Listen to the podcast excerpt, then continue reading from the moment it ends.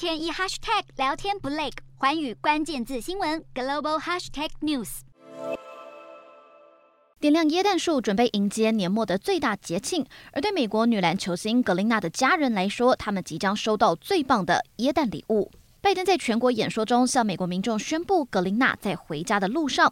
拜登也与格林纳通过电话。格林纳表示，在历经恐怖折磨之后，现在心情很好。而格林纳的妻子雪瑞儿听到消息，难掩激动情绪。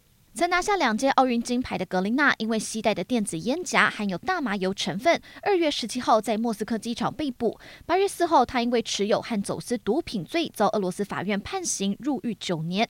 由于格林娜被逮捕的时间正值美俄关系急速恶化的时期，也让美国质疑格林娜沦为政治牺牲品。如今在阿拉伯国家的斡旋之下，美俄两国成功交换囚犯。虽然拜登只有感谢阿拉伯联合大公国，但是根据阿拉伯新闻报道，关系处于低潮的美俄能够达成协议，除了得归功于中介的阿拉伯联合大公国国王萨伊德，还有沙地阿拉伯王储穆罕默德。拜登却没有提到沙国王储，不免让人质疑美沙两国是否还处于微妙关系。不过这回的换球协议当中，并没有前美军陆战队员惠兰。对此，拜登承诺会继续尝试让他获释。